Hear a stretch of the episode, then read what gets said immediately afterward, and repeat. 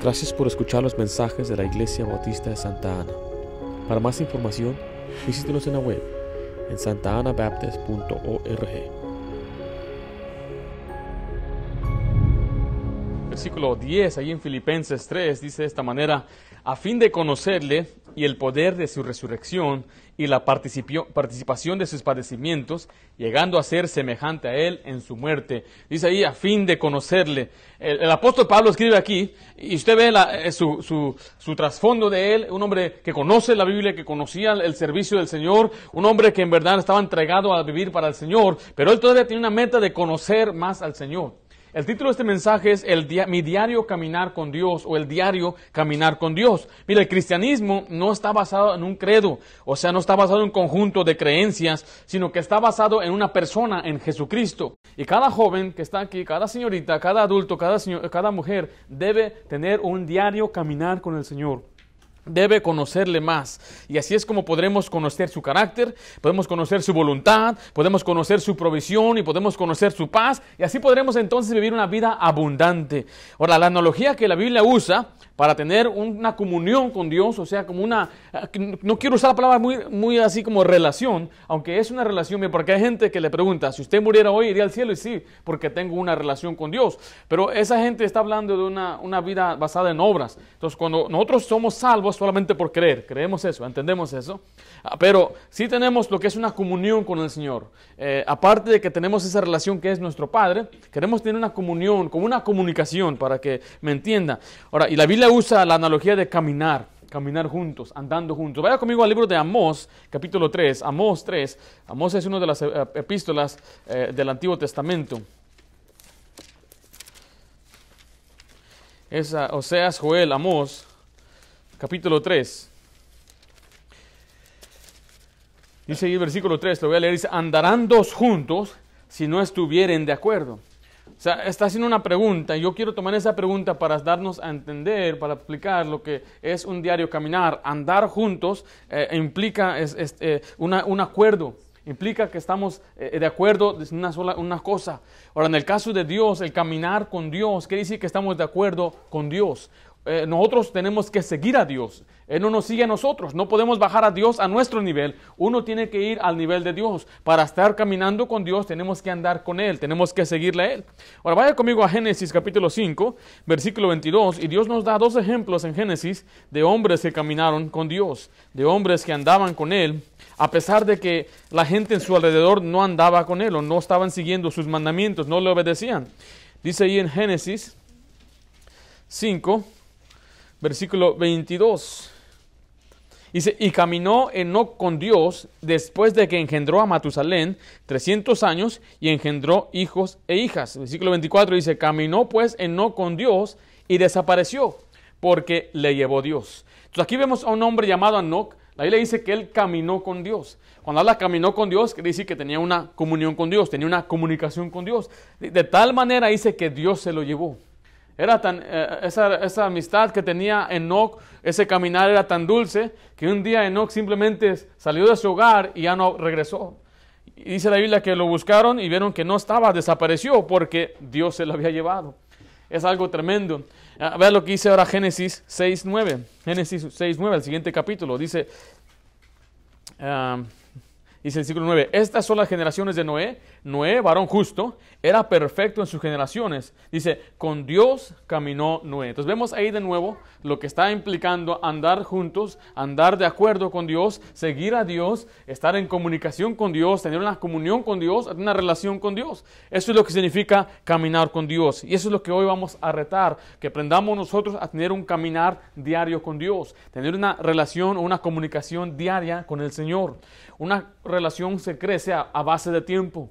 Entonces, mire, le puedo dar un ejemplo. Si usted tiene una esposa, tiene un hijo, una hija, eh, usted tiene que tener una comunicación diaria para que después no se estén distanciando y se enfríe la relación. Después somos muy indiferentes con unos con otros. ¿Por qué? Porque nos distanciamos. Tal vez usted tiene algunas amistades que antes frecuentaba y hablaba con ellos, pero poco a poco se fue distanciando, ya sea porque se movió o, o ya no lo ve tan a menudo, ya no se llamaron igualmente, ya no se mandaron mensajes y poco a poco esa relación se fue como apagando y apagando y apagando. Ya no tiene usted ninguna comunicación con esa persona, no sabe ni dónde andan ni qué está sucediendo. Y bueno, no queremos que eso suceda con nosotros y el Señor. El Señor está ahí siempre para nosotros, Él es misericordioso, Él es bueno, pero a veces nosotros somos los que nos alejamos de Dios.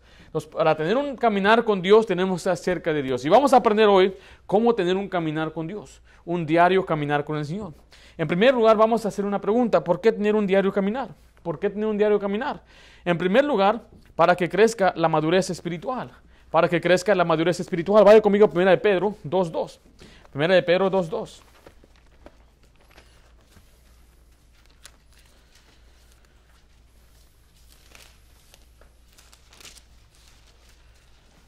Dice la Biblia en el versículo 2, dice, desead como niños recién nacidos la leche espiritual no adulterada, para que por ella crezcáis. Dice la Biblia que como un bebé desea el alimento que es la leche, ¿eh? como un recién nacido, y anda ahí muy ansioso por comer. Y así de usted y yo debemos desear esa, esa leche, que es la palabra de Dios, para poder crecer y crecer y madurar espiritualmente. No se refiere a un crecimiento físico, obviamente, está hablando de un crecimiento espiritual, pero la Biblia usa la analogía del crecimiento físico de un bebé, de un recién nacido, para darnos a entender que así crece el creyente. O sea, que una persona se salva, no viene con todo el conocimiento, no viene con toda la madurez, necesita crecer, necesita madurar, necesita entender las cosas, para ya no ser como un niño. Si vemos cómo son los niños, ¿verdad? Son bien quejumbrosos, son e-, egocéntricos, eh, eh, no les importa lo que mamá no descansó, simplemente empiezan a chillar y a soltar y a hacer sus berrinches. Muchas veces hay cristianos berrinchudos, a veces que son egocéntricos, que son ah, llorones, que, son quejumbrosos, de todos se están quejando. Y Dios dice, no, tenemos que desear la leche, la palabra de Dios para madurar, para que crezcar, para crecer, disculpe, para que crezcamos. Mateo 4:4 dice, escrito está, no solo de pan vivirá el hombre, sino de toda palabra que sale de la boca de Dios. En Pedro se compara la palabra de Dios a la leche en Mateo se compara la, palabra de Dios al pan. Y en 1 Corintios 3, lo voy a comer en Corintios 3, 2.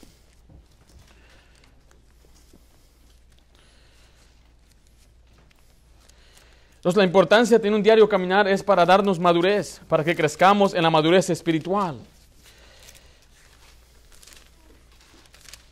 1 Corintios 3. Voy a leer mejor del, versículo 1. Dice, de manera que yo, hermanos, no pude hablaros como a espirituales, sino como a carnales, como a niños en Cristo. Pablo escribe una epístola a los Corintios, una, iglesia muy carnal, una iglesia con muchos problemas, una iglesia con gente que, eh, no debería estar en la iglesia y no tenían orden. Y, les escribe, sabes que yo no les puedo escribir a ustedes como a gente espiritual, no les puedo hablar como a espirituales. Les tengo que hablar como a carnales, como a niños en Cristo. Versículo 2 dice, os di a beber leche y no vianda. La palabra vianda ahí es algo sólido como la carne, porque aún no erais capaces, ni sois capaces todavía. El 3 dice, porque aún sois carnales, pues habiendo entre vosotros celos, contiendas y disensiones, ¿no sois carnales y andáis como hombres? Entonces vemos ahí que la Biblia, la palabra de Dios eh, es comparada a leche o vianda o que es una carne. Dice, nosotros tenemos que desear la leche para crecer y no quedarnos como niños, para que ya no nos estén alimentando siempre leche. Y vaya conmigo a Hebreos capítulo 5, Hebreos 5, ahí nos da una comparación de la importancia de uno que creció y uno que no creció. Hebreos 5.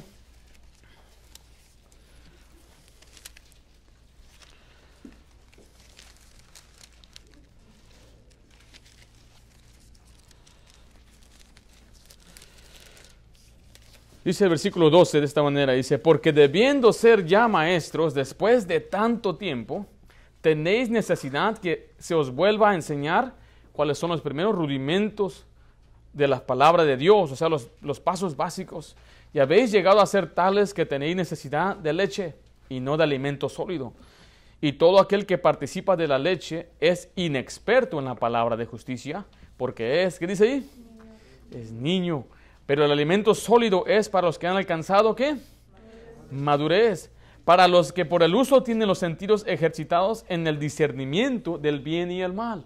Mira, dice la Biblia aquí que se lamenta el escritor diciendo que hay gente en la iglesia que debía ya haber sido maestros. ellos ya tienen que estar llenos del conocimiento, tienen que estar llenos de la madurez, y, ellos tienen que echar la mano a la iglesia, decir, tienes que ayudar a otro, tenías que ya estar enseñando a otro, pero no. Aún dice, sois niños, dice la Biblia, porque no participa de lo que es lo, sólido, sino la leche. Dice, porque es inexperto en la palabra de Dios.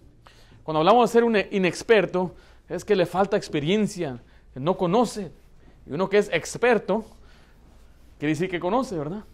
¿Cuánta, ¿Cuánto de la Biblia usted cree que debe conocer para que le llamen experto en la Biblia? Ahora, no digo para que vaya usted diciendo, yo soy experto en la Biblia. No, no, no se trata de eso. Sino que el conocer la Biblia se nos va a dar conocimiento, vamos a ver de qué. Pero ¿cuánto tiempo usted piensa? Imagínese, para que alguien diga, él, él sí conoce, él es experto en la Biblia. ¿Cómo sabemos o cómo usted puede determinar ello?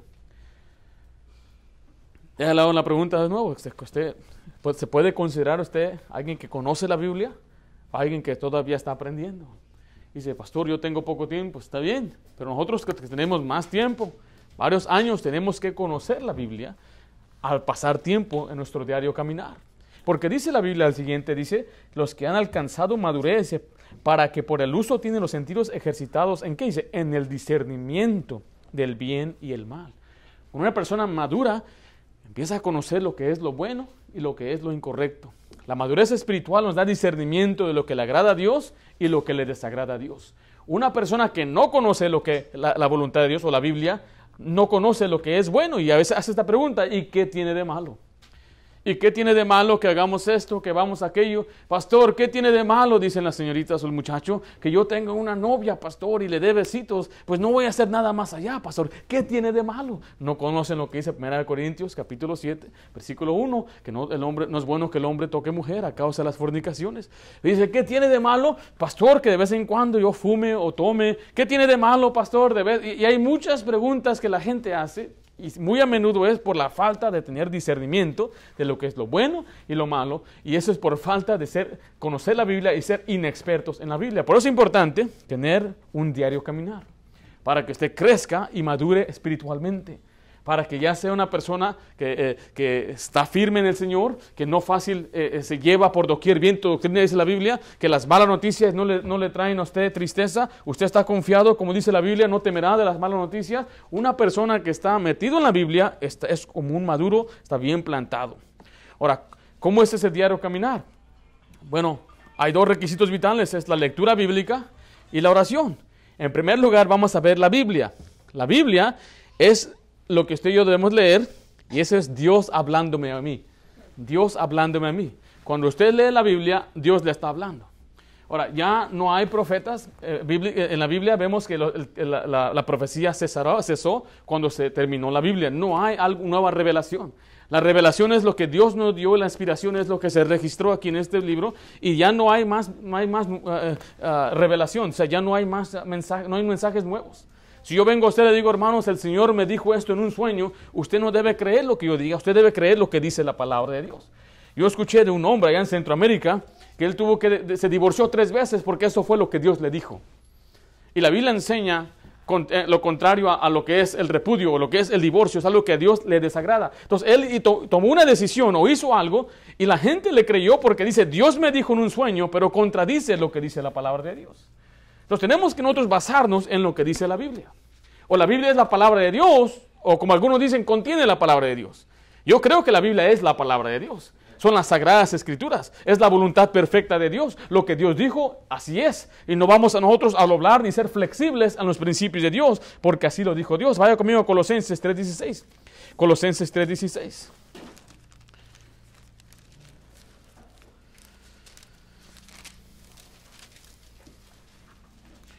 Dice ahí, la palabra de Cristo more en qué dice ahí? En abundancia. ¿Qué significa eso de abundancia? Mucho, ¿verdad? Entonces quiere decir que la palabra de Dios debe estar, debe abundar en nuestras vidas. Quiere decir que no hay tal cosa como demasiada Biblia. Así como una mujer le dijo una vez a un pastor, pastor, es mucha Biblia para mi hija. No hay tal cosa. Este pasaje nos dice que la palabra de Dios debe abundar en nuestras vidas. Dice la palabra de Cristo muere en abundancia en vosotros. Mire, enseñándoos y exhortándoos unos a otros en toda sabiduría. ¿Cómo vamos a enseñarnos y exhortarnos si no conocemos la palabra de Dios? Dice, cantando con gracia en vuestros corazones al Señor, con salmos e himnos y cánticos espirituales. Ahí nos enseña a vivir una vida espiritual llena de gozo. Y uno puede estar llenado, llenar de gozo cuando canta al Señor, pero es cuando se llena de la palabra de Dios. Por eso es importante que usted y yo tengamos un diario caminar y que nos metamos en verdad a la palabra de Dios, a la Biblia, que conozcamos la Biblia.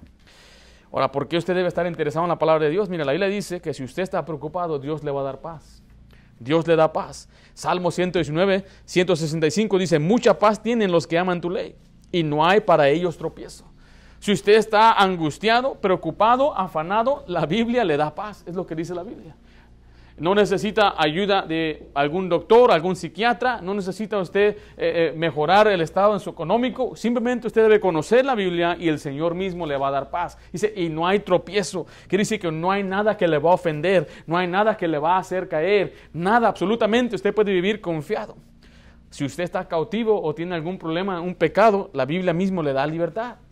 En Juan 8:32 dice, y conoceréis la verdad y la verdad os hará libres. La Biblia nos libra del pecado, nos libra del mal. Por eso es importante que usted venga, escuche predicación y le predique, eh, que, usted escuche predicación. Muchas veces no es muy favorable de algún pecado que tenemos y nos enseña en la Biblia cómo salir de ese pecado, porque la Biblia misma nos liberta. Si usted está desanimado, la Biblia misma le da gozo. Juan 15, 11 dice, estas cosas os he hablado para que mi gozo esté en vosotros y vuestro gozo sea cumplido. Mire, el mundo está buscando felicidad, el mundo está buscando gozo y lo está buscando por medio de deportes, lo busca por medio de pasatiempos. Hay estadios que se llenan para escuchar a un comediante, hay películas y la gente está buscando entretenerse porque está buscando gozo. Pero sin Cristo no hay gozo. Sin la palabra de Dios no hay gozo. Por eso dijo, estas cosas os he hablado para que mi gozo esté en vosotros. Para que el gozo esté en la vida del cristiano, tiene que estar el cristiano metido en la Biblia.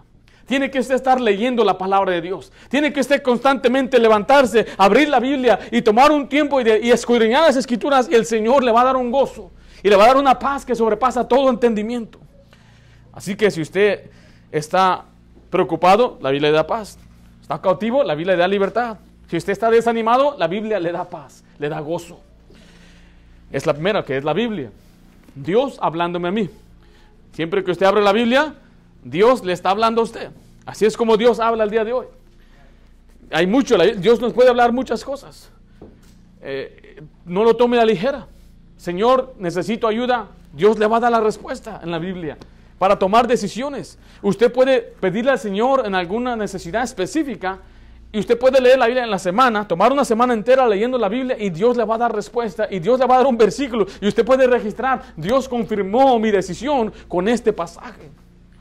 Hay muchas cosas por las cuales usted no necesita orar. Dios ya lo dijo. ¿Debo yo orar para ir a la iglesia? No, ahí está. Dios ya nos mandó que nos reuniéramos, que nos congregáramos. No hay necesidad de orar por ello.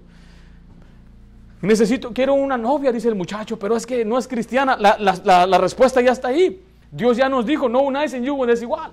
O sea, muchas de nuestras decisiones ya están hechas. Simplemente tenemos que leer la Biblia, Dios hablándonos directamente.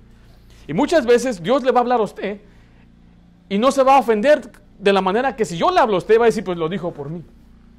Porque tal vez usted necesita un ejemplo, mejorar en su matrimonio. Un ejemplo nada más. No hay problema, aquí nadie me ha dicho nada. Alguien dice, pastor, tengo problemas yo con mi esposa y yo nos damos de vez en cuando unos rounds y nos peleamos y, yo le grito y, la maltrato, pastor, ¿qué debo hacer? Y si yo predicara un mensaje de ello en Efesios capítulo 5, que el hombre debe amar a su mujer como a sí mismo, va a decir, no, el pastor lo está diciendo por mí. Pero si usted hubiera leído Efesios por su cuenta, llegó a Efesios 5, el Señor está hablando ahí, dice la isla que yo debo amar a mi esposa como a mí mismo, usted va a decir, no, pues el Señor me está hablando. Ahora, téngalo por seguro que siempre que el predicador habla, si usa la Biblia, Dios le está hablando. Pero es mejor que Dios le hable a usted para que después no se ofenda que alguien le dijo algo a usted. Yo lo hago, yo todo lo que predico es por amor a usted. Y muchas veces yo planeo mis mensajes de semanas de antemano. Y a veces digo, no, voy a predicar este mensaje, pero esto está sucediendo. Pero esto fue lo que Dios me dio durante este tiempo. Y puede ser que haya gente inmadura, todavía que son niños, y van a decir, pues lo está diciendo por mí. Mire, si lo digo por usted, tiene razón, lo digo por usted. Si lo digo por un jovencito aquí, lo estoy diciendo por usted, jovencito. Sí, pero no lo tome a mal. Pero eso es mejor que usted lo lea de antemano y el Señor le hable y ya resuelva el problema. Cuando venga el tiempo de predicación, casi nunca le están dando a usted porque usted ya resolvió el problema. ¿Cómo lo hizo? Leyendo la Biblia por su cuenta.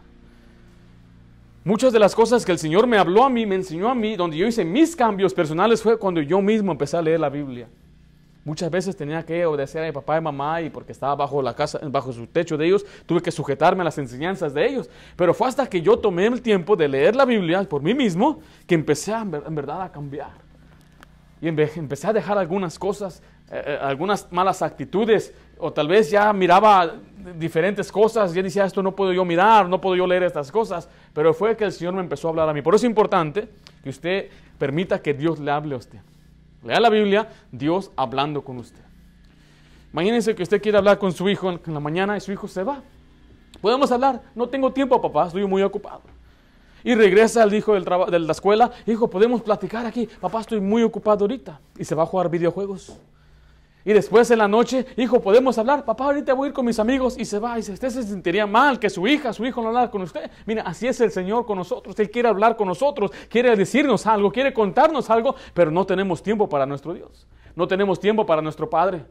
Y es que es muy una tristeza. Tenemos la oportunidad de tener la Biblia en nuestro lenguaje, en nuestro idioma. Ah, está accesible. Eh, lo tenemos eh, aquí en, en, mano, en forma de libro, en tabletas, teléfonos. No hay excusas. En audio. Y si hay cieguito por ahí, le pueden hacer una en braille. O sea, no hay nadie que tenga excusa ya. Lo podemos escuchar, leer, se nos puede predicar. Tenemos la palabra de Dios. El Señor quiere hablar con nosotros. Pero también es la oración la oración, debemos orar. La oración es, es yo hablando con Dios. Entonces, leer la Biblia es Dios hablando conmigo.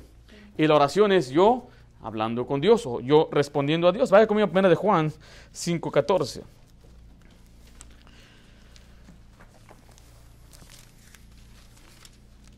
Por ejemplo, yo sé que hay, me ha hablado a mí algunas personas eh, eh, a través del tiempo, me han contado que ellos oran mucho, pero no leen mucho. O sea, que le dice, pastor, dice uno, yo no leo la Biblia, pastor, pero yo oro mucho, pastor, oro mucho. O sea, que le gusta hablar con Dios, pero no, no quiere oír a Dios. Pues una persona que no oye a Dios o que no lee la Biblia, no sabe orar. Simplemente está ahí al, al, aventón diciendo lo que está en su corazón y no aprende a orar de la manera que Dios quiere que aprendamos a orar. Porque ve lo que dice mira de Juan 5:14. Y esta es la confianza que tenemos en Él que si pedimos alguna cosa, dice ahí, conforme a qué? A su voluntad, Él nos oye. O sea, ¿qué, ¿en dónde encontramos la voluntad de Dios? En la Biblia. Entonces, una persona que ora sin conocer la voluntad de Dios, no sabe cómo pedirle a Dios. No sabe. Por eso es importante tener ese equilibrio. Que Dios me hable yo saber cómo responder entonces a Dios. Eh, tenemos que tener ese equilibrio porque también hay gente que lee mucho y no habla con Dios, no ora.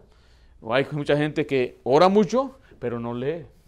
Entonces, ese equilibrio es muy importante. En Mateo 7:7 dice, pedid y se os dará, buscad y hallaréis, llamad y se os abrirá. Entonces, la palabra orar es también pedir, pedirle al Señor por nuestras necesidades.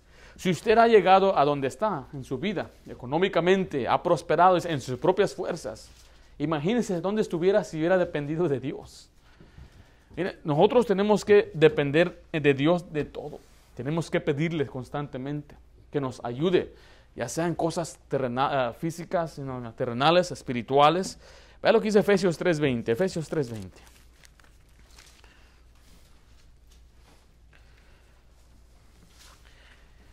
Dice, y aquel que es poderoso para hacer todas las cosas, mucho más abundante de lo que pedimos o entendemos, según el poder que actúa en nosotros.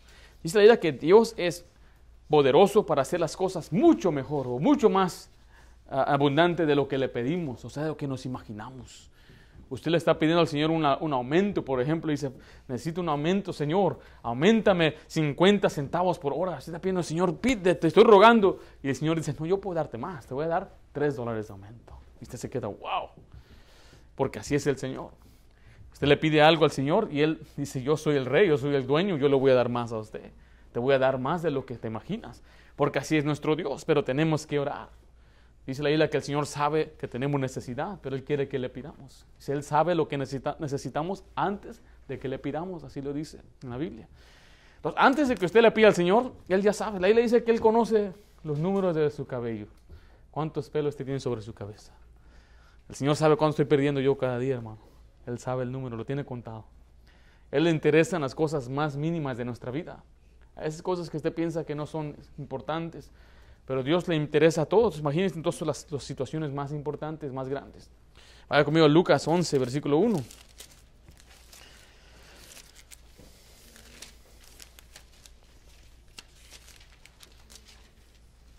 Dice, aconteció que estaba Jesús orando en un lugar y cuando terminó, uno de sus discípulos le dijo, Señor, enséñanos a orar, como también Juan enseñó a sus discípulos.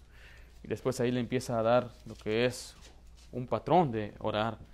Y usted podrá tomar el patrón ahí y aprender a orar como oró Jesucristo. No es una oración que usted debe repetir, muchas le llaman la oración del Padre Nuestro. Y es una oración que nos memorizamos de niño.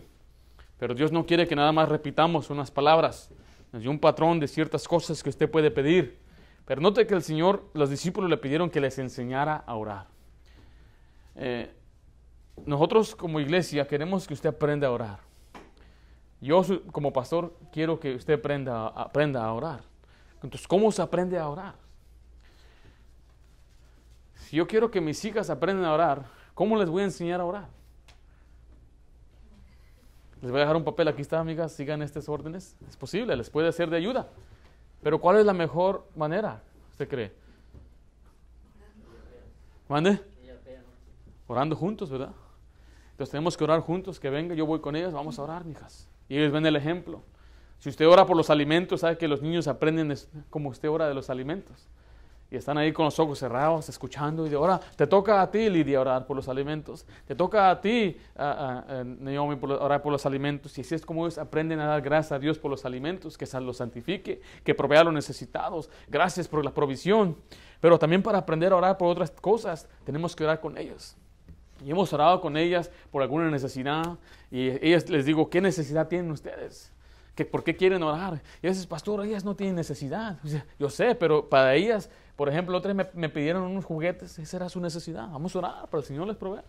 Me pidieron unos libros, vamos a orar, que el Señor les provea unos libros. Y que ellas aprendan también a, pedirle al Señor. Que ellas después, cuando crezcan, aprendan. Y se aprende desde que son pequeñas. Que ellas vean las respuestas a la oración. Había un señor que eh, tenía una hija y su hija tenía una, una, muñeca y la cabeza era, era de porcelana. Hablando de hace mucho tiempo. Y pues una vez llegó el papá y, le dijo bien triste, papi, se quebró mi muñeca. Y le dijo, yo te voy a conseguir otra. Y entró y ya le contó la niña, ma, papi, papá va a conseguirme otra muñeca. Y la esposa dijo, ¿cómo? Ya que estuvieron solos, no sabes dónde la conseguimos esta, nos la regalaron. Y esta es una muñeca muy eh, difícil de encontrar, bien cara. Y, ¿cómo, vas, ¿cómo le prometiste eso? Aquel hombre dijo, ¿cómo? Y dijo, pues yo le prometí que íbamos a orar y que Dios iba a dar otra. dije, pues yo no sé cómo la vas a hacer. Y aquel hombre dice que fue esa noche, viajó a otro pueblo y a otro pueblo hasta que finalmente llegó a un lugar y se tuvo que conseguir prestado dice, para conseguir la muñeca. Dice, pastor, la estaba él uh, uh, y dice, no es que decía él, yo no quiero destruir su fe, porque ella dijo, vamos a orar, que el Señor me dé una muñeca. Imagínense si nosotros hacemos esas cosas y nosotros siendo malos damos cosas buenas a nuestros hijos. Dice, ¿cómo nuestro Padre Celestial no le va a dar a aquellos que le piden su Santo Espíritu? Entonces nosotros tenemos que aprender que Dios quiere contestar nuestra oración. Y tenemos que enseñar a nuestros hijos ello. Y una de las maneras que podemos aprender nosotros como iglesia es orando aquí en la iglesia. En un futuro queremos establecer un tiempo de oración en la iglesia. Para que podamos aprender a orar, especialmente si viene gente nueva. ¿Cómo aprender a orar la gente nueva? Tiene que aprender a orar aquí con nosotros. Hay poder cuando la iglesia ora. Así cuando venga aquel tiempo donde tengamos una vigilia de oración, yo voy a invitar a que todos vengan y participen para que oremos juntos y también enseñar a otros a orar. Entonces vemos que la Biblia, la palabra de Dios, cuando usted la lee, Dios le está hablando a usted. Y cuando usted ora, usted está hablando con Dios. Y así es como se mantiene una comunicación, una comunión con el Señor.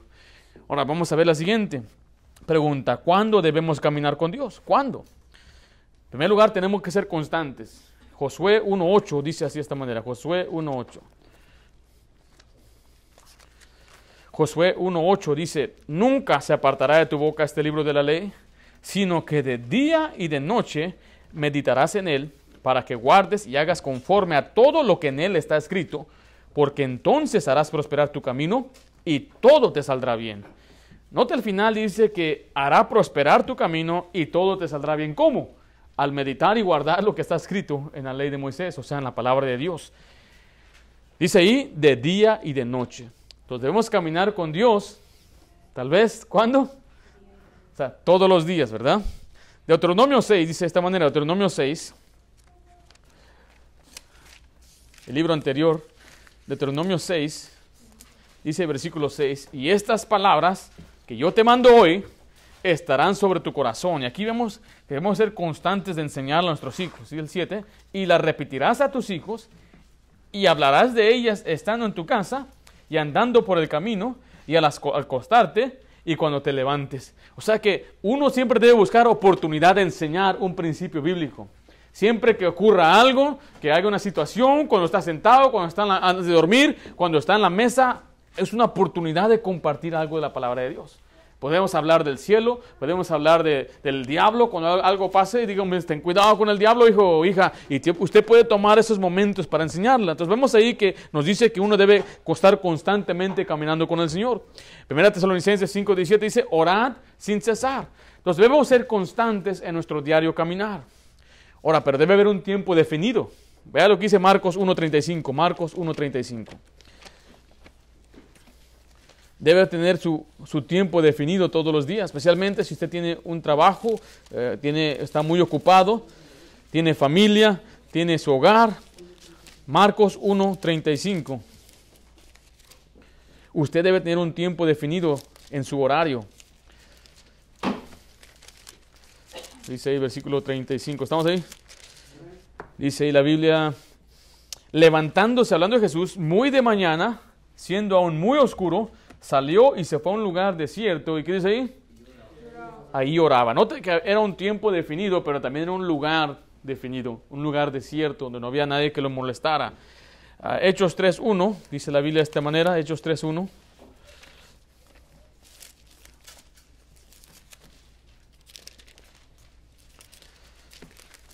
Dice versículo 1, Pedro y Juan subían juntos al templo a la hora novena, la hora de, ¿qué dice ahí? De la oración. Entonces, estos hombres iban al templo, a la iglesia, a orar, al templo, disculpa, a la hora novena, que era las 3 de la tarde, la hora de la oración. Entonces, ellos ya, estaban en su, en su horario, el tiempo de orar, tenían un tiempo de oración. Daniel 6:10, voy a leer, se lo dice, cuando Daniel supo que el edicto había sido firmado, entró en su casa y abiertas las ventanas de su cámara que daban hacia Jerusalén, se arrodillaba, dice, tres veces al día y oraba y daba gracias a Dios, daba gracias delante de su Dios como lo solía hacer antes. Entonces Daniel oraba cuántas veces al día? Tres veces. Él tenía su horario y en su día, todos los días, oraba tres veces. En Salmo 55, 17, dice de esta manera, vaya conmigo, Salmo 55, 17.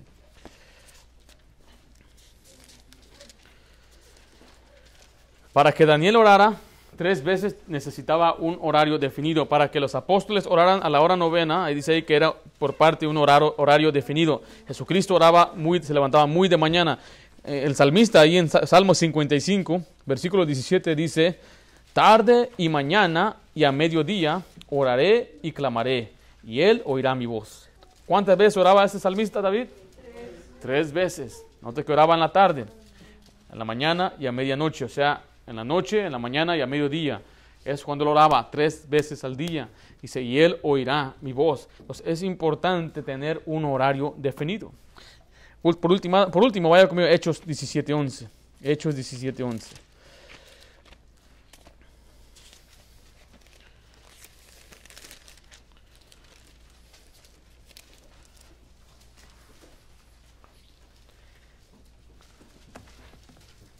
Dice versículo 11, ¿están ahí? Y estos eran más nobles que los que estaban en Tesalónica, que recibieron la palabra con toda solicitud. Note lo que dice la siguiente frase, escudriñando cada día las escrituras para ver si estas cosas eran así. Ellos escudriñaban, o sea que estaban estudiando, se metían a estudiar, a leer, a leer. ¿Cuándo? Cada día, cada día. Dice que no se debe apartar de tu boca este libro de ley, de día y noche meditarás en él entonces ellos lo hacían cada día. Dice que Jesucristo salía de mañana a orar. Tenía un tiempo definido. Los apóstoles iban a la hora de la oración. Eh, Daniel oraba tres veces al día. Vemos que David eh, tres veces al día oraba. Y aquí vemos que esos estudiaban la Biblia cada día. Entonces es importante ser constantes en este, en este aspecto. Ahora, no hay, no hay nada prescrito en la Biblia que le dice a esta hora usted debe orar. No dice la Biblia eso. O sea, nos da ejemplo que la mayoría de ellos oraban temprano, oraban en la mañana. Eh, por ejemplo, si un hermano entra a trabajar a las 3 de la mañana, eh, pues tendrá que levantar a las 2 para orar, imagínense. Entonces, yo no sé, que el Señor le dirija a usted. Ahora, si usted tiene un horario ah, donde entra más o menos a las 8 o a las 9, yo creo que sería bueno hacerlo en la mañana, que tenga un tiempo en la mañana eh, un horario que usted lo tenga establecido en la mañana antes de ir al trabajo, voy a orar. Y si usted lo puede dividir en diferentes eh, tiempos, qué bendición lo puede hacer así. Pero en verdad no hay un horario prescrito en la Biblia que dice a las 3 de la tarde debes orar y, que va a sonar las campanas y tienes que mirar hacia Jerusalén. No, eso no está en la palabra de Dios, eso no está en la Biblia. Simplemente usted debe determinar que el Señor le guíe y por eso es bueno ser flexible con su propio horario. Por eso le estamos diciendo que el Señor es bueno con nosotros. Le da varios ejemplos de diferentes personas que tenían diferentes tiempos para orar al Señor, para pasar tiempo en su diario caminar. Ahora, la pregunta es cómo debemos caminar con Dios. Y aquí es algo más práctico. Eh, como le dije, este, este, en este aspecto, uh, no hay, Dios no de, define cómo lo debe hacer, pero le voy a dar un guía a usted. Solamente un guía de cómo usted lo puede. No, no es muy difícil, no es complicado. Eh, mucha gente lo ha hecho complicado y escriben hasta libros cómo estudiar la Biblia y lo hacen muy difícil y necesita usted herramientas, necesita libros, necesita diccionarios y necesita lexicones para poder entender los lenguajes antiguos y muertos. Mire, eso no necesita, ya tiene la Biblia en su lenguaje, estudia lo que ya tiene. Lo único que sí debe hacer es dividirlo en tres partes, en tres partes. Una tercera parte para leer la Biblia y observar el pasaje. Es, es para un nuevo, un principante, ¿ok? Alguien que no tiene un diario caminar. Le va a tomar Vamos a empezar con una dosis pequeña, porque uh, con una dosis muy grande se le rompe la cabeza a algunos. ¿eh? ¿Cuánto tiempo sería bueno empezar? A un nuevo, ¿cuánto tiempo debería usted cree? ¿Cuándo? 15 minutos, ¿ok? Yo tengo 20, hermano. Vamos a usar 20 minutos. ¿Está bien, hermano? 20, 20 minutos, 5 minutos extra, ¿ok? Ahora, póngase a pensar, ¿cuánto tiempo dura un partido de fútbol? Y cuando viene una persona nueva dice, solamente vas a ver 15 minutos hoy, ¿ok? Para que, para que te... No, no, usted sabe que ahorita 90 minutos dura un partido de fútbol, ¿sabes? Y, y, y, y, a veces vemos a gente ver películas que duran hasta 3 horas a veces. Y, programas tras programa, y hay gente que tiene lo que es Netflix o Amazon Prime y termina un programa híjole, me quedé picado, ¿qué va a pasar? Y sigue el siguiente programa. Híjole, es que para eso, así lo hacen, lo dejan picado para que usted quede a ver el siguiente programa. Pero antes lo tenía que ver en su casa, se terminaba el programa y la próxima semana continuaba el siguiente capítulo. Pero como está en Netflix, todos los programas están ahí, de principio a fin. Y ahí está la gente a las 3 de la mañana, mirando la segunda temporada, episodio 4. Imagínense. O sea, le estoy dando este ejemplo porque a veces se nos hace muy pesado 20 minutos para el Señor. Cuando yo salía con mi esposa, mi suegro me decía, la quiero aquí a las 10. Entonces yo iba por ella temprano, para aprovechar. Si yo llegaba ahí a las 8, pues fíjate, me quedan dos horas. Entonces llegaba yo seis y media, por ti a seis y media para, para poder pasar tiempo con ella. Y bueno, vamos a comenzar por una persona nueva, 20 minutos. Uno que tiene un poquito más de tiempo, vamos a decir 30 minutos. Una persona que ya tiene uh, ya avanzado en su cristianismo, 60 minutos vamos a dar. ¿okay? Si, te, si, le da 20 minutos, la ter una tercera parte, que es 6 minutos y medio, es para leer la Biblia. Los otros 6 minutos y medio es para pensar o meditar en lo que acaba de leer. Pero es importante leer la Biblia y cuando el Señor le dé una verdad, usted medite en ella, empieza a pensar o puede escudriñar las escrituras y compararlo con otro versículo que leyó. Por ejemplo, si usted está leyendo un pasaje, supongamos que el Señor le está hablando a usted de la ira, y no le deis lugar al diablo, ¿eh? la ira. Y, y, empieza, yo me acuerdo que leí en Proverbios un pasaje que no ande con iracundo y empieza a leer un poco más de enojones y de la ira y eso es lo que es la meditación, meditar en la palabra de Dios. Y finalmente es orar, es orar. Entonces, si, usted, si lo hacemos en 20 minutos, son 6 minutos y medio, 6 minutos y medio y 6 minutos y medio. La primera parte es leer la Biblia, escudriñar las escrituras, solamente leer. Después es meditar en lo que usted leyó, la verdad que Dios le dio y tratar de compararlo con la escritura. Y finalmente es orar. ¿Usted qué, qué, qué va a orar en este, este, momento? Si estamos hablando de ser enojón, ¿qué, qué, va, ¿qué va a orar usted? Que no sea enojón, Señor, dame paciencia, ayúdame a soportar a este hombre, Señor, y, a soportar a estos chiquillos y este trabajo. Y el hombre dice, deja soportar a esta mujer. Y, entonces así es como usted sabe. Entonces ya está orando conforme a la voluntad de Dios. Y su, y su, deseo principal de orar es arreglar el asunto que Dios le está enseñando en ese momento. Y se va a olvidar de sus problemas personales, se va a olvidar de otras cosas, va a decir, esto es lo que el Señor quiere que yo haga, y usted va a estar confiado que está en la voluntad de Dios porque ese día el Señor le habló. Y la pregunta que yo le haría es, ¿qué le dijo Dios hoy? ¿Qué fue lo que Dios le dijo a usted en este día? ¿Qué le enseñó hoy el Señor? Usted va a salir de la iglesia, hoy aprendí a tener un diario caminar, pero ¿qué le enseñó Dios el día de hoy? El día de mañana, ¿qué le va a enseñar Dios? El sábado, ¿qué le va a decir Dios? El domingo, ¿qué le va a decir Dios? El lunes, si podemos seguir, ¿qué es la verdad que Dios le está dando? No se pierda esas verdades. No se pierda ese encuentro con Dios cada mañana o cada momento, cada, cada tiempo que usted ha determinado, porque Dios tiene una verdad para usted. Imagínense aquella mujer que iba al pozo, aquel día se encontró con el Señor. Si ella no hubiera tenido, eh, hubiera llegado ahí, su vida no hubiera cambiado. Y es lo mismo cuando usted y yo vamos a la Biblia, es para que nuestra vida cambie en un aspecto. Si usted pasa 30 minutos, son 10 minutos, 10 y 10. Si usted pasa una hora, son 20, 20 y 20.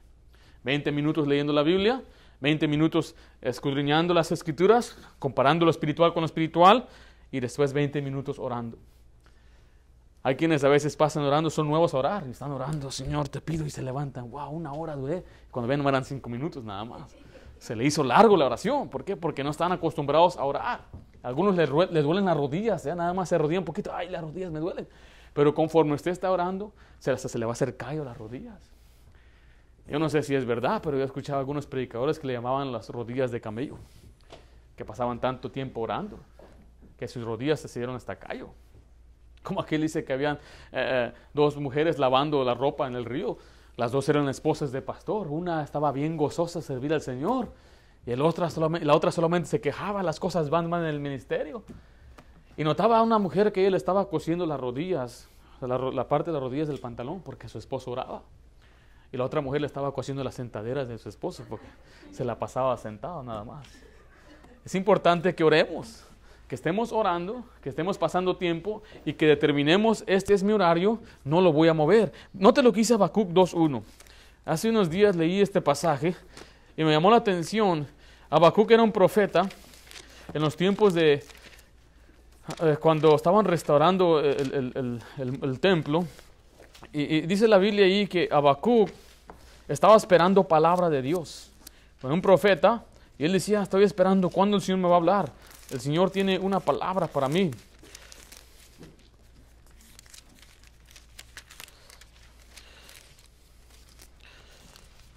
Habacuc 2, ¿estamos ahí? Dice el versículo 1, sobre mi guarda estaré y sobre la fortaleza afirmaré el pie y velaré. Note lo que dice, para ver lo que se me dirá ¿Y qué he de responder tocante a mi queja? Estaba diciendo ahí a Bakú que él estaba esperando que el Señor le hablara. Dice que él estaba sobre su guarda, estaba siempre él eh, eh, cuidando el, momento, el tiempo, que no se distraiga, que nadie lo llame a un lugar. Dice, yo estoy esperando palabra de Dios. Dice, yo voy a esperar lo que el Señor quiere que me diga. Y usted debe ser de esta manera. Cuando usted establezca un tiempo, usted debe estar sobre su guarda y decir, no, no, este es mi tiempo para adorar al Señor. Este es mi tiempo para orar. Este es mi tiempo para leer la Biblia. Pero tenemos, te, invitamos a algo. No, este es mi tiempo. Pero hay una emergencia, disculpe, pero la emergencia tiene que esperar. Este es mi tiempo, sobre mi guarda estaré. Guarde su tiempo. Si usted tiene un trabajo y entra a las 7, aunque no lo sienta, usted va. ¿Le ha tocado? Bueno, Josh, a todos nos ha tocado. Se levanta y oh, faltan cinco. Ah, para, levantarme. Y usted solamente se lamenta, pero de todos modos lo hace. Va al trabajo, ¿verdad? Y nosotros tenemos que pensar de esa manera. hay momentos que nuestro cuerpo no lo va a sentir. Nuestro cuerpo es especial, ¿ha notado eso? Que a veces, eh, eh, y es muchas veces algo químico nosotros, que andamos medio caídos. Es a veces porque comimos algo o porque, porque pensamos, eh, estamos estresados el día anterior y al día siguiente viene el efecto. Y muchas veces simplemente estamos como quien dice desguanzados, escucha esa palabra oh, no hay fuerzas, no hay, físicamente no vamos a querer, espiritualmente a veces no vamos a querer, viene algún desánimo y no nos va a dar ganas de hacerlo, pero usted tiene que estar sobre su guarda y decir, este es mi tiempo de orar, este es mi tiempo de hacerlo, es cuando más lo necesito hacer, es cuando el Señor más me necesita que yo esté ante Él. Hay gente que dice, yo no, no, no estoy bien, no voy a la iglesia porque tengo problemas, es cuando más tienen que venir. Y quieren, voy a resolver mi problema y dice, hasta que lo arregle voy a ir y sabe que nunca vienen. Y es la misma, mira, la misma cosa de esta manera. Usted, aunque no lo sienta, aunque no le dé ganas, aunque diga no hay nada que voy a sacar, usted piensa no hay beneficio en esto, lo he hecho, Dios no me contesta, usted simplemente obedezca y vaya. Y así está la manera, tres, tres, tres. Diez minutos, diez minutos, diez minutos. Amén. Vamos a ver algunas reglas para el estudio bíblico. ¿Cómo, ¿Cómo puedo estudiar, pastor? Usted comience con oración. Salmo 119 dice de esta manera, Salmo 119, versículo 18. Muy sencillo es estudiar la Biblia. Yo le voy a decir que sí hay partes difíciles de entender en la Biblia, pero conforme usted lea más la Biblia, usted va a entender más la Biblia. Salmo 119 dice el versículo 18 de esta manera, abre mis ojos y miraré las maravillas de tu ley. Aquí está una oración. Antes de estudiar la Biblia, usted ore al Señor. Una oración corta, una oración sencilla, donde usted simplemente dice, Señor, voy a, voy a leer la Biblia. Y usted le dice, versículo, usted le ora la oración, dice versículo 18, abre mis ojos y miraré las maravillas de tu ley. Forastero soy en la tierra, no encubras de mí tus mandamientos. Y usted dígale, Señor, voy a orar, voy a leer la Biblia, te ruego que me, que me hables, te, pido que escudriñes mi corazón si hay algo en mi vida que debo cambiar. Después de eso, tenga un horario definida, definido con una lectura. Ahí atrás tenemos una lectura bíblica, son tres capítulos al día, pero si usted quiere leer eh, media hora, entonces tiene que leer unos seis a ocho capítulos cada día para poder en verdad leer esa media hora y pasar tiempo en oración. Uh, nuestras metas, por ejemplo, como siervo de Dios, es leer la Biblia un poquito más. Yo creo que deberíamos leer la Biblia los, nosotros los siervos de Dios por lo menos una vez al mes. Para leerla una vez al mes, quiere decir que tenemos que leer la Biblia entre dos horas y media a tres horas cada día. Y esa es una meta que yo he retado a los que quieren ser pastores, para que su mente esté llena y saturada de la palabra de Dios y sepa comparar lo espiritual con lo espiritual y sepa conectar lo que dice Deuteronomio con lo que dice Jeremías, con lo que dice Mateo, con lo que dice Romanos. Y hay una conexión porque la Biblia tiene un solo mensaje. Hay una armonía tremenda en la Biblia, pero muchas veces cuando yo leía la Biblia era nuevo, leía Jeremías y hasta el próximo año leía Jeremías otra vez. Ah, me acuerdo de este pasaje de Baruch, me acuerdo de lo que sucedió aquí. Pero cuando entonces preparaba un mensaje, ignoraba muchas escrituras. ¿Por qué? Porque no estaban calentitas. O sea, no era algo que yo acababa de leer. Y como no lo acababa de leer, pues se pierde, me olvido de ellos. Y conforme un predicador lee más la Biblia, más rápido sus mensajes son preparados. Porque este pasaje, este pasaje, este pasaje, este pasaje. Lamentablemente, la mayoría de los líderes espirituales aquí en Estados Unidos, según una encuesta, con más de 3.000 siervos, el promedio que se lee entre la mayoría de los pastores en Estados Unidos es cuatro minutos al día. Entonces, ¿qué enseñan? Obviamente no la Biblia. Están enseñando otras cosas. O, si usted desea ser un predicador, un pastor, ese es el reto que yo le doy a usted. Que su mente sea llena y saturada de la palabra de Dios, especialmente si usted va a enseñar la Biblia. Y si usted no es un siervo de Dios, por lo menos una tercera parte de ello porque yo sé que tiene un trabajo de tiempo completo, tiene su familia, tiene sus hijos, tiene ocupaciones. Será algo muy pesado pedirle que, que lea, tres horas al día, 50 capítulos diarios. Pero yo creo 10 capítulos al día, yo creo que es más que suficiente, mínimo para alguien que en verdad está en serio en las cosas de Dios. Pero necesita tener un horario, una lectura de cómo usted va a leer. Yo le recomiendo que usted lea el Nuevo y el Antiguo así, se vaya pasando en otro así y que a veces mezcle un poquito libros más pesados como el Levítico o el libro de Crónicas. Para mucha gente se le hace muy difícil. No, pastor, ya me rendí. Porque los sacrificios y todo, usted tiene que, tienen que entender que toda la escritura es inspirada por Dios. Pero yo le recomiendo, si en verdad se le hace pesado, entonces lea nada más unos tres capítulos de ahí y luego lea otra parte. Lea los salmos, los salmos le va a dar paz. Lea el Apocalipsis. Pero mire, el Apocalipsis es el último libro. Mucha gente le encanta los últimos tiempos y Apocalipsis, pero es el último libro. Conozcamos los primeros 65, después nos enfocamos en el 66. Para entender el Apocalipsis tiene que conocer bien Daniel, tiene que conocer bien los libros proféticos de Isaías, Jeremías, después tiene que entender los capítulos donde el Señor habló de profecías en Mateo 24. Entonces vemos que sí hay mucho que estudiar y mucho que conocer, pero tenga un tiempo definido para su lectura, tenga un horario y una lectura específica. Vaya primero a 2 de Pedro 1.20. Ore, tenga su lectura y también entienda que la Biblia se interpreta sola. Primera de Pedro 1.20.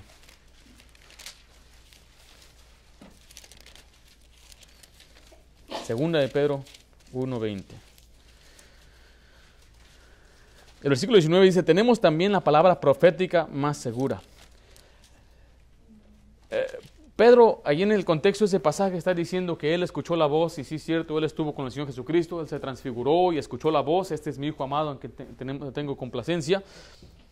Pero dice, aunque yo estuve ahí, aunque esa fue mi experiencia, dice, tenemos algo mejor que ello. Tenemos también la palabra más profética, que disculpe, tenemos también la palabra profética más segura, que es la Biblia. Note lo que dice el versículo 20, entendiendo primero esto, que ninguna profecía de la Escritura es de interpretación privada. O sea que para entender la Biblia, hay solamente una interpretación y es lo que la Biblia dice. A veces hay pasajes que son difíciles de interpretar, pero se puede interpretar cuando usted conoce más la Biblia, cuando comparamos la Escritura con la Escritura. Hace unos, unas semanas hablamos del mandato no matarás o no cometerás asesinato, no asesinarás. Eh, y, vimos bastantes pasajes ahí en la Biblia donde la Biblia dice que a veces se justifica el matar o quitar la vida de otro. Y también vimos que hay, el, el, matar comienza en el corazón. Entonces, cuando cubrimos más pasajes y conocemos lo que la Biblia dice, podemos tener un concepto eh, completo del principio que Dios nos está enseñando. Se entienda que cuando usted lea la Biblia, usted te va a tomar un pasaje y no solamente lo interprete, tiene que ver el contexto. Alguien dijo esto, un pasaje fuera de contexto es un pretexto.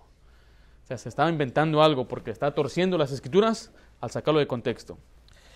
Y bueno, también dice eh, Juan 15, 14, cuando usted lea la Biblia, decida obedecerlo, póngalo por obra y confíe en Dios, aunque parezca algo contrario a lo que usted cree o lo que se le ha enseñado. Me refiero en su vida, cuando lo criaron con algunos principios, algunas maneras, algunas costumbres. Dicen algunos, así me inculcaron.